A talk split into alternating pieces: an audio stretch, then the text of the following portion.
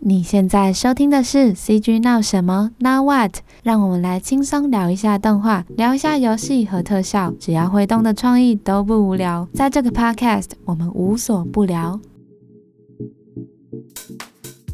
是这样，就是当时我不确定自己适不适合干这个嘛，然后我中间其实有一段时间是没有，是有点放弃的。我就我有出去看看别人的工作之类的，但是我能看到的工作基本上，我发现好像还是没有那么喜欢。就是我我也有跟朋友聊过，就是当我从这部分三 D 我做的那部分脱离出来的那段时间，我发现我没有没有一个喜欢的，然后我更加确定了我一定会一直做这个，反而我再回来的，我是这样。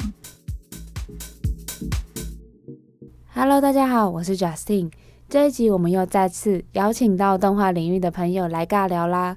这一集我们邀请到的是曾经在皮克斯担任 Set Model TD 的张晨。在这一集的 Podcast，我们会来聊一下他当初是怎么加入到皮克斯的，在过程中又是怎么和其他团队伙伴合作，他的工作又有什么有趣的地方呢？就让我们来借由张晨的分享来一探究竟吧。Hello，大家好，我叫张晨，然后朋友都叫我橙子。然后现在呢，我在 Pixar 的工作，呃，title 是叫做 Sets Model TD。这个工作的 title 是叫 TD，但是其实他们有分，就是偏艺术的部分和偏技术的部分。我们有一部分的 TD，他们是做技术的，就很 technical 的那一部分。我做的是偏艺术的那一部分，主要就是关于场景，就除了角色以外的东西的模型的部分。在 Pixel 这个团队，就是如果跟我们举例一下，就是你平常要做的东西。比较细项会有什么？呃，我目前做的是现在我们做的那个电影已经官宣了，我可以讲，就是它叫 Nightyear，它的场景的部分，就是还有一些小的道具的部分，是我和另外几个同事一起做的。其实我们这个 Set Model 的部门人没有特别多，我们有一个专门的 TD，他是为我们跟我们一起写。工具的，就比如说我们需要一些什么样的功能的工具，他会去负责帮忙研发，就是可以比较好的帮助到我们，就是在实际的制作过程中可以帮忙解决一些问题，或者是比较能够呃让你做起来更省时间这样子。我的话呢，主要就是根据他们那个 R Team 那边给我们的一些要求，还有他们的一些那种设计，然后去完成符合这个项目和符合这个电影的风格的一些。场景的制作和道具的制作这样子哦，橙子是比较属于在产制 Art Team 的这一段，就是你们密集会跟其他部门合作，大概会有哪一些？呃，我们合作的最多的会就是那个设计的团队，然后我们基本上每隔一天两天都会有会，就是会一起讨论。其次还有那个做 shading 的，就是做材质的部分的同事也会有一些，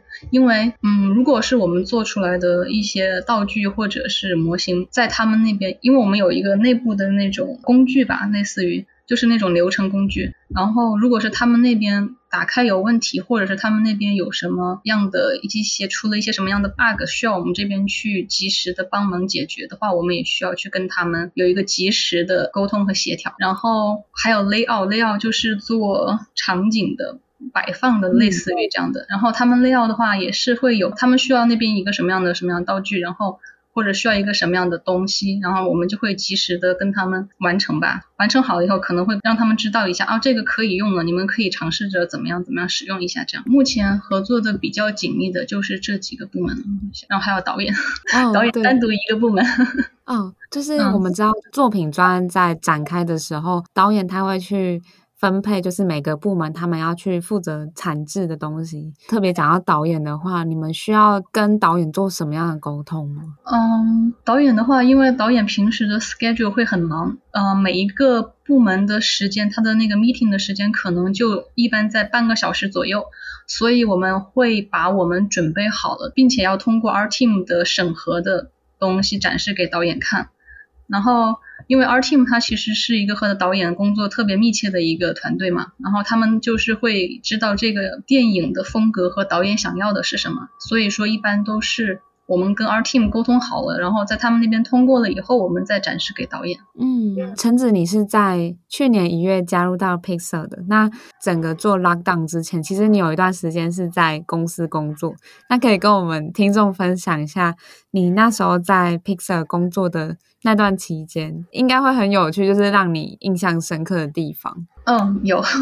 有，我当时我们总共是有三个月嘛，就是其实非常短，因为三个月以后我们基本上就隔离在家了。嗯，嗯，那三个月，但是是我觉得目前对我来说是经历非常非常棒的一段时间。然后，嗯，因为他的那个整个公司的氛围其实蛮像一个。大学校园的，其实，在里面工作的那种公司氛围和文化氛围，其实是非常非常好的一个体验吧。我，感觉进去的时候就会感觉像是，特别像是一个大学校园，它有很多的绿树和绿植，然后它的那个绿化做的特别好啊、穿过了那个绿荫，走到那个主楼的那个时候，再进去，他就能看到他们做的很多的那些，获得很多奖杯，你知道吗？各种奖杯一排摆在那里，嗯、然后。旁边也有一些他们那些角色的那种大的模型，然后可以给大家照相的这样。嗯，那个主楼的第一层就是一个那个吃饭的那种 cafe 的地方，然后早上去上班的时候会有很多人在那边就吃早餐，然后跟同事讨论一些就是工作呀之类的东西，包括有的时候可能见 HR 或者是见同事，想跟他们有一个那种呃聊天 tea time，然后都是跟他们一起在那里就是喝喝咖啡聊聊天或者讨论一下工作，这样环境还是蛮让人觉得挺惬意的一个工作氛围吧。嗯，这个就是只是看一个呃那种物理上的条件，然后他们在那工作的期间，他们有很多的讲座，我觉得这个是感觉对我来说帮助很大的，就是。他们会经常邀请很多的嘉宾或者导演来分享经验，很多片子的导演，包括有些可能是那种小众一点的片子，但是有获奖的很多都是。啊，他们会来交流经验，这点是我觉得还蛮棒的一个文化氛围吧。然后除了这个以外，我觉得我印象比较深刻的还有他们的速写的 workshop，就是那种中午的午餐时间，每周二会有那个 workshop，可以让大家去就是画速写或者是练练笔什么的。很多 animator 他们都会去练笔，我我是不太行，但是我会参加那个他们有一个自己组织的雕塑的 workshop，就是做那种、oh. 做那种传统的泥塑的。那种我我一般我会参加那个，就是下班了以后会有机会去，所以整个的那种氛围就特别像是一个很大的学校，然后大家参加一个很大的项目这样的感觉。还有他们的食物，嗯，第一次去的时候，我当时觉得哇，他们的食物怎么这么好吃？就他们的食物装盘也啊、也蛮也蛮有艺术感的，我感觉就像是厨师都是用心在做艺术的感觉。就他们的食物也非常的嗯艺术，但是我当时去特别兴奋，就各种食物，他每天食物会不一样嘛，他、oh. 一周五天会有一个那种菜单，他每天食物是不一样的，呃，而且每一周是不循环的，但是他每天也有固定的食物，oh. 就是他有基本上是有固定的食物是一部分，然后另外一部分就是轮轮流的，然后不固定的食物，然后我就觉得每天我都会点不一样的食物来吃。但我同事他们就是说还好了，还好了。他们说我们都吃了几十年了，啊，十来年没有几十年了。然后，但我当时去的时候就超兴奋。哦，因为这个分享，我觉得对于有一些我们虽然知道说 Pixar 的有一些，比如说他们也会做一些。影片去分享工作环境啊，可是透过橙子你这样的分享，我哦，原来工作环境会是这样子的。嗯，对，其实，嗯，他中午的午餐时间其实是可以让呃员工邀请朋友和家人来参观的时间，就一般午餐时间是一个比较好的时间，嗯、所以。啊，中午的时候也能经常看到他们带着就是家人或者朋友，然后参观，然后吃午饭这样。就是光用听的，就会觉得哇，真的很羡慕这样的一个工作氛围，真的是蛮不错的。文化氛围其实也蛮好的，就是大家基本上都是一个可以互相交流，然后讨论的一个状态。哦，就是刚刚橙子分享的是在就是整个 lockdown 之前，那 lockdown 之后，你觉得差最多的就是除了你刚刚分享美食，可能。就不太能体验到了。对，然后隔离以后，基本上在家工作的那种切切实实我还在 Pixar 工作的感觉会弱很多，因为因为都是比较虚拟的，通过网络，然后跟大家就是开会，然后或者是做东西这样。我我感觉的就可能去实地工作的时候，那种感觉会更强烈一些，会强烈很多。我之前有听在美国，好像是游戏公司工作的朋友，他说就是在 lockdown 的时候，公司还是要鼓舞一下士气，嗯、就是像我们在 lockdown，还是要让大家有很兴奋工作的感觉。他们那时候好像有会收到一些包裹，就是公司特别做一些东西，有。上一次感恩节左右有，当时有一个那个投资者大会嘛，当时迪士尼投资者大会，然后给我们也有说让我们选一个自己想要的饮料或者是酒那样子，然后就是大家一起 cheers 那种感觉。当时有给我寄一大、oh. 一大瓶酒。哦，这很有趣，就是可能虽然在 lockdown 的时候，很多工作流程都会变到虚拟，可是。我觉得相信 Pixar 还是在员工的工作体验一定有下一些功夫。嗯 嗯、呃，是的，其实刚刚一开始那个隔离在家的时候，他们我们的那个 manager 或者是就是专门负责可能员工就是 mental health 这部分，他们会就是有时间就会来跟你聊，看你哎最近感觉怎么样，会不会觉得在家里，因为当时不是很多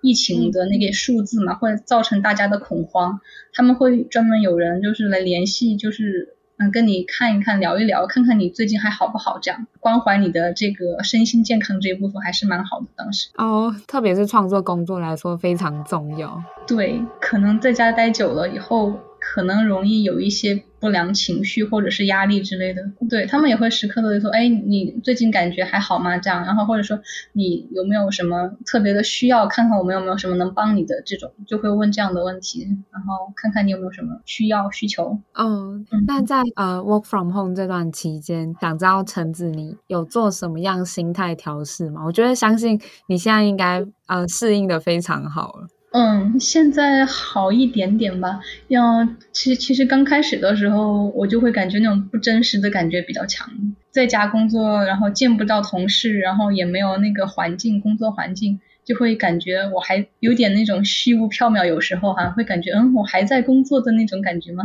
就是那种感觉 一开始的时候，但是每天开会的时候那种真实感会强很多，因为能见到同事嘛，然后跟他们能聊一聊，或者是能听他们讲一讲这样子。哦，对，一一开始的时候会比较难，后来慢慢的适应以后会好一点。都快一年了，十个月了。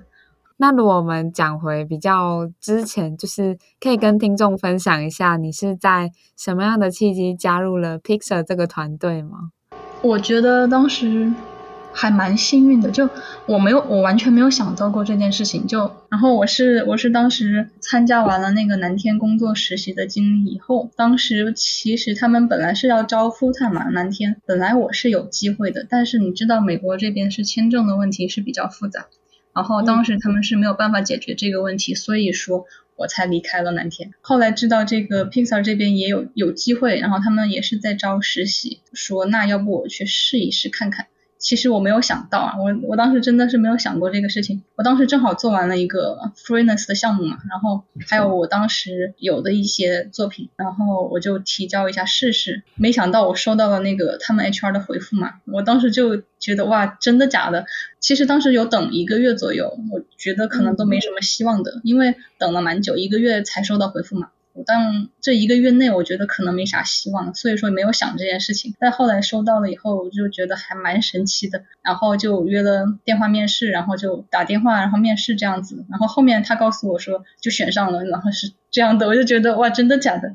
就很难以置信，很难以置信。哦，就对，我想象不到的一件事情，就从来没有想象过。我是。我是真的没有想象过。我刚好提到说要准备，一定我们相信一定会有准备作品集啊，或是一些履历。那那时候橙子你在准备是怎么去筹划的？嗯，其实是当时我是在准备蓝天的时候，我当时就是去找了一个我觉得蛮接近动画风格的一个概念设计，就把那个东西做出来以后，我是通过那一次的训练吧。那个其实我当时也是给自己设置了一个时间去训练，我是专门为备了蓝天的工作实习，然后去准备了一样这个作品，准备了一个动画风格的作品。呃，我就大概通过这一次实验以后，我就知道原来就是说，比如说要投一个工作，最好是准备跟这个工作的风格非常接近的一些作品是比较好。这样子人家能看到，就是你能够胜任他们想要的风格，或者是你能胜任他们需要你做的东西，这样子是比较比较直接的。就比如说我现在的这个。啊，作品其实去投游戏就非常的不适合，因为我的这个风格不太适合游戏，他们的 pipeline 也不太适合他们有有某一些风格之类的。游戏的话，可能就是需要一些另外的作品这样，所以我投游戏公司都被拒了。准备好是对应的风格，然后去投对应的公司是很重要的一件事。嗯，看要去的公司，然后专门准备那样子的风格和。那样子的作品吧，是比较成功率会高一点，我感觉。那那时候在准备面试的时候，会蛮好奇 Pixar 他们 HR 在面试的时候，他会问你什么样的问题？呃，我讲一个大概吧，就讲一些大概的，可能 HR 都会普遍问到的问题哈，就是可能普遍大家会 HR 会比较关心你说你这个工作经历，如果有工作经历的话，那你的工作经历是怎么样的？就这一部分其实可能很多公司都会问到，就可能让你聊一聊你当时在那个你上一份工作，或者是你的某一份工作里面，你具体做了一些什么，然后你是怎么样跟大家合作的。可能就是这部分，就是关于你的工作内容和你的合作的团队这一部分是怎么样去协调的。另外一个可能比较容易问到的问题就是你，比如说你的那个你的 demo reel，你的作品，这个作品你是怎么样去完成的？呃，这个可能也比较容易问到。我我面试的哈，我面试的很多经验都是都都会问到这个，然后可能还会问你平时用一些什么样的软件和技术这样。我刚刚提到的这两个可能是。比较普遍的会问到的东西，嗯，感觉好像是在面试的时候要去，一定大家都要准备的东西。那你在面试是，是他会做第一次面试，那会有第二次面试吗？哦，一般我会接到的电话面试是两个，就有的时候可能是电话面试，有的时候可能是视频这样子，但。一般都会是，就是你投了你的简历和你的作品上去以后，会等他们的一个回复。他们一般就是说啊，恭喜你，我们想跟你约一个面试啊，或者是不好意思，请你以后继续关注这样。然后如果是他们说啊，约一个电话面试或者约一个视频面试的话，这个基本上是第一轮嘛，他们就会、嗯、那个时候一般都会有 HR 和就是那个团队的人在场啊，就是可能会跟你一起工作的以后的一个 team，然后一起跟你来一个面试，然后他们就会。会 HR 可能会问一些比较那种 general 的问题，然后团队的话就可能会问你一些更细节的、更技术上的，然后你是关于制作上的问题。这一轮面试完了以后，可能还会再接到 HR 的一个面试，就是电话哈，那是第二轮，可能会再跟你确认一下一些工作细节，或者是再跟你问一些关于你的一些经验，或者是嗯你的一些就是比较 general 的，可能跟你再确认一遍。然后第二轮那个电话面试基本上基本上就是呃定下来了，基本上就如果你在 team 的那轮面试是没有什么大的问题，后面基本上就 OK，一般哈，一般是这样。那如果我们讲回我这次会想要邀请到橙子来 Podcast 的原因，其实是因为在 LinkedIn 上有看到你发了一篇，刚好那时候好像是动画电影 Soul 这部电影，我们在台湾是叫做灵魂急转弯。就是刚好在这部电影在上映的时候，我看到橙子你发的这篇帖子，你那时候有讲到说，借由这部电影去启发到，其实你回想到整个从一开始接触到动画，然后到过程，然后到实际后面进了 Blue Sky 跟 Pixar，你觉得这是一段很神奇的过程？对，是是蛮神奇的。呃，Soul 这个电影确实就蛮多启发的。我相信不同的人看，可能看到的感受是完全不一样的。当时我看完 Soul 以后，我就就特别有代入感嘛，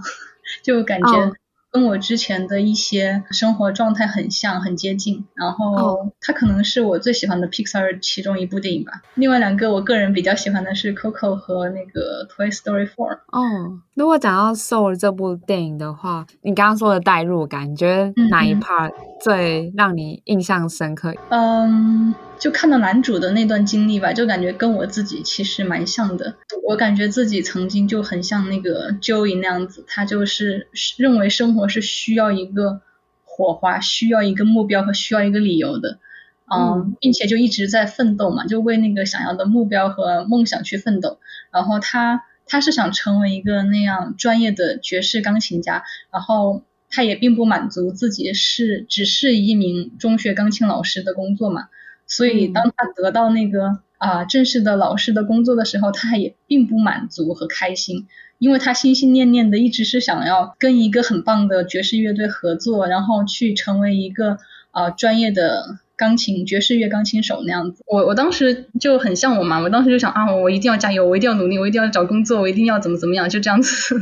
然后、嗯、然后，所以我当时看到他就是一直去拼命的去追求的时候，我就觉得当时其实蛮可能蛮像很多我们还在奋斗的那个一个状态吧。可能很多人以为的生命中的闪光的时刻是毕生奋斗的一个目标，其实也不过就只是日复一日的这样度过。然后很多看着闪耀的人，其实可能也和我们大多数人一样嘛，生活在这个平凡的水里面的。所以我觉得比起来，我感觉二十二是一个通透的灵魂，它没有火花，也没有远大的抱负和梦想，就可能和很多大多数的我们一样嘛。但是他活得特别开心满足。我当时就是觉得我自己一定要为了追求我想要的梦想，我一定要怎么找到工作，或者是我一定想要完成自己的价值。所以我就嗯、呃、一直去奋斗嘛，就感觉其实你奋斗的时候，正好就是错过了你身边的很多美丽的风景的时候。因为周瑜他每天想到的都是他的那些远大的梦想，他不会像那个二十二那样子去体验生命中的每一秒，就是那种不同的感觉。然后当时我就觉得啊，好像我自己的那个时候的状态，所以我就特别有共鸣。其实生活怎么样的生活都是生活，我觉得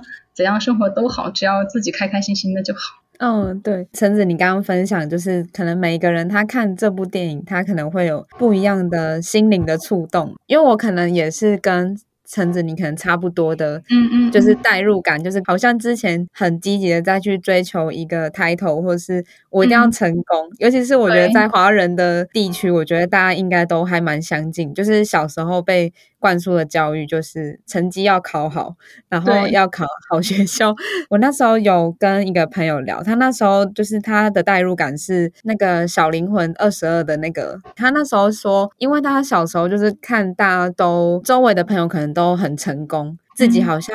没有什么专长，没有什么兴趣，然后没有什么很喜欢的事情，然后他有时候也会怀疑自己。啊，自己到底在干嘛？然后，可是他看了那个二十二，他才发现说，其实自己的优点其实就是在于去体验跟别人不一样。他看了这部电影，才发现原来自己就是在体验生活。他也不需要去羡慕别人，说别人可能很成功啊，或是他找到了好工作啊，就他才发现他其实可能就是。灵小灵魂二十二的感觉。嗯，其实我觉得像拥有你朋友这样的一种心理状态，其实非常难得，而且非常棒。我也有朋友，就是类似的这种朋友，他们可能就是更多的是去体验生活的每一秒的那种吧，就是就也会觉得跟你那个朋友很像，就会觉得确实好像也没有什么特别喜欢、特别擅长的。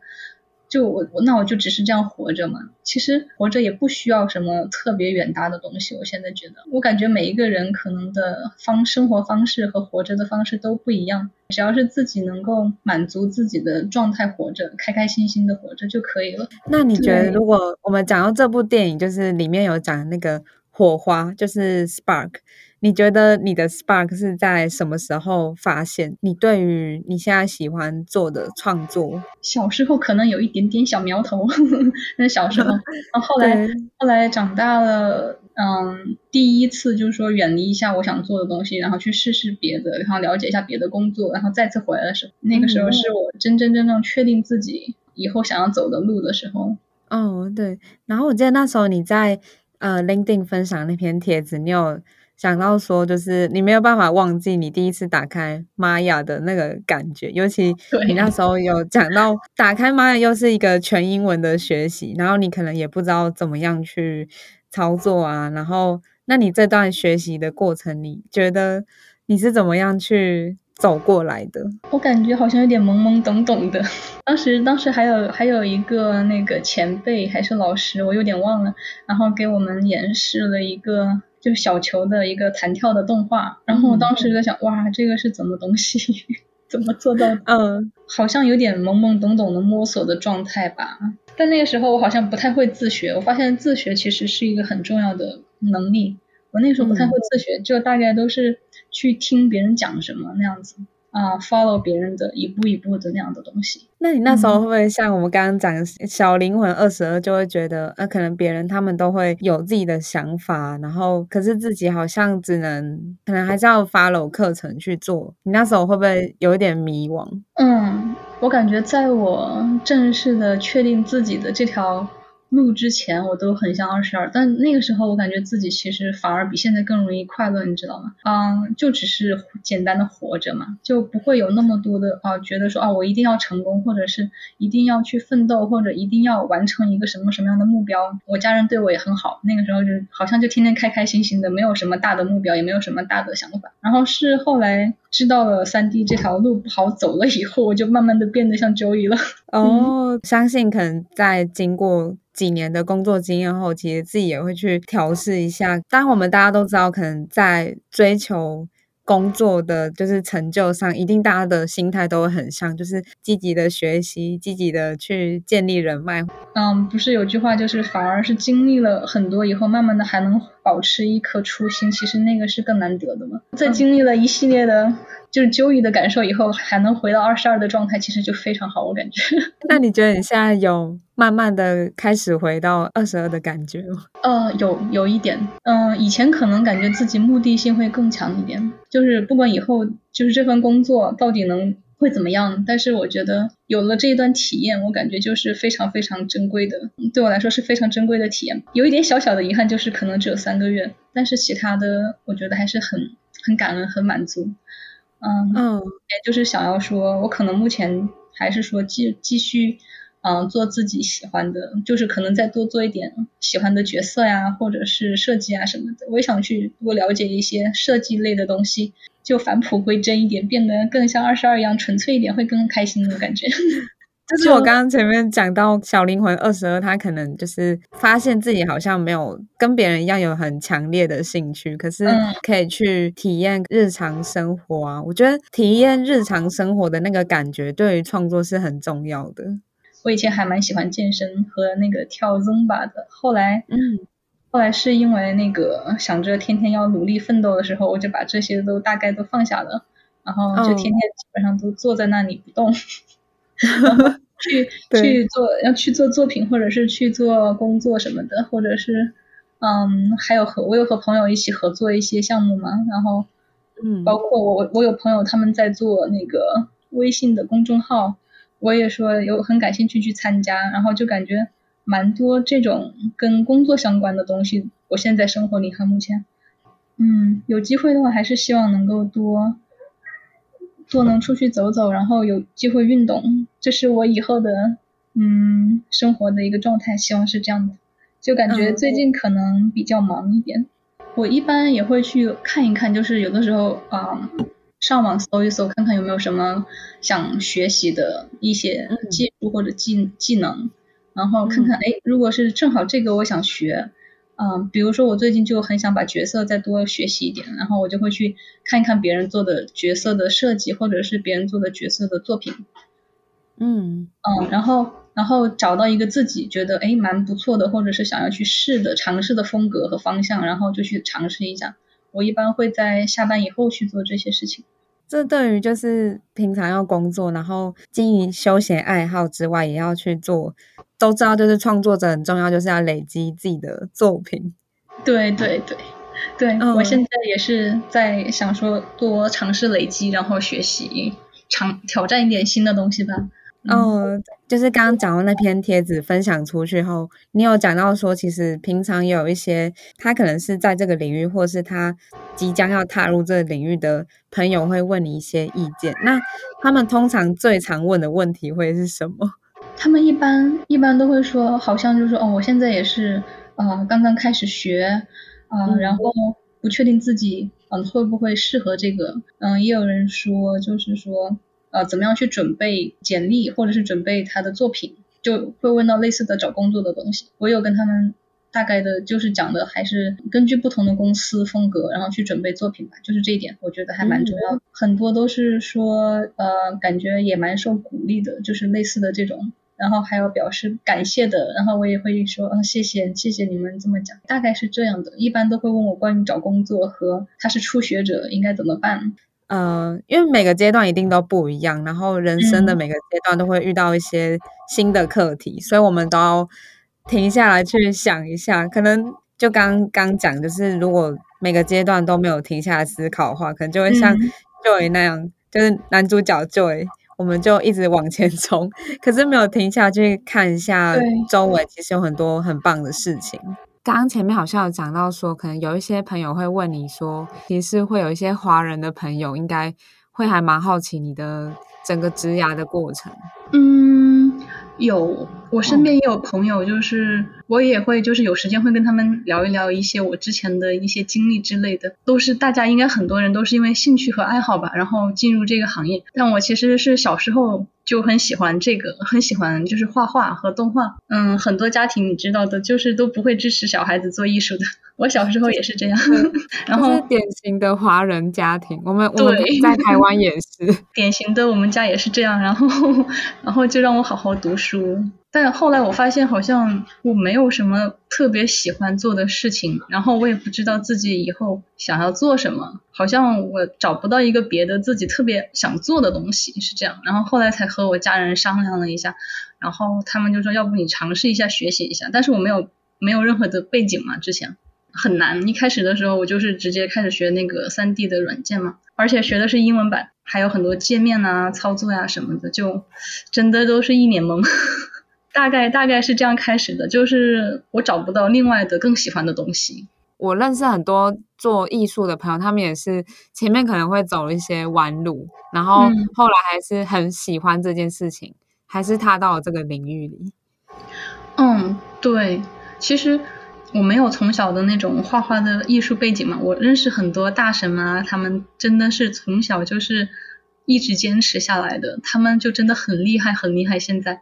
我的话，可能现在目前做的就是偏 3D 一点，然后偏啊技术一点，然后但是如果是 2D 手绘的话，我是真的没有他们好的，而且也不是特别好的，所以我现在我觉得可能自己就目前来讲，应该就是啊着重 focus 在我的 3D 嗯模型，然后这个 3D 流程这一块可能会比较，因为没有以前没有艺术艺术功底嘛，然后刚入行的时候其实就做东西真的很难看。然后我当时就就怀疑自己，可能很多人也会像我这样，就会怀疑自己到底适不适合做这个。我就也有很长一段时间去怀疑自己，然后迷茫，就不知道自己适不适合，你知道吗？因为这个行业其实需要努力，其实也需要你有一点经验，也需要你的一些天赋，就是蛮多东西需要的。所以当时就做什么都很丑。这大概是什么时候？就是大概多久？几年，几年前。其实有有好多年前，但是我是那个时候我是就是处于一个刚入行的一个状态，就我什么都不太会。是这样，就是当时我不确定自己适不适合干这个嘛，然后我中间其实有一段时间是没有，是有点放弃的，就是我我当时就觉得自己好像做这个做的挺不好的，我就挺怀疑自己的。然后我有一段时间是把自己从三 D 就是我做的工作里面抽离出来的，然后我去我想说尝试一点做点别的事情，就是包括帮朋友做点东西啊，或者是做一点不一样的事情之类的，就是不是做三 D 的东西。而且那段时间有时候就是可能会比较。我想说啊，经常出去走一走啊，看一看啊，然后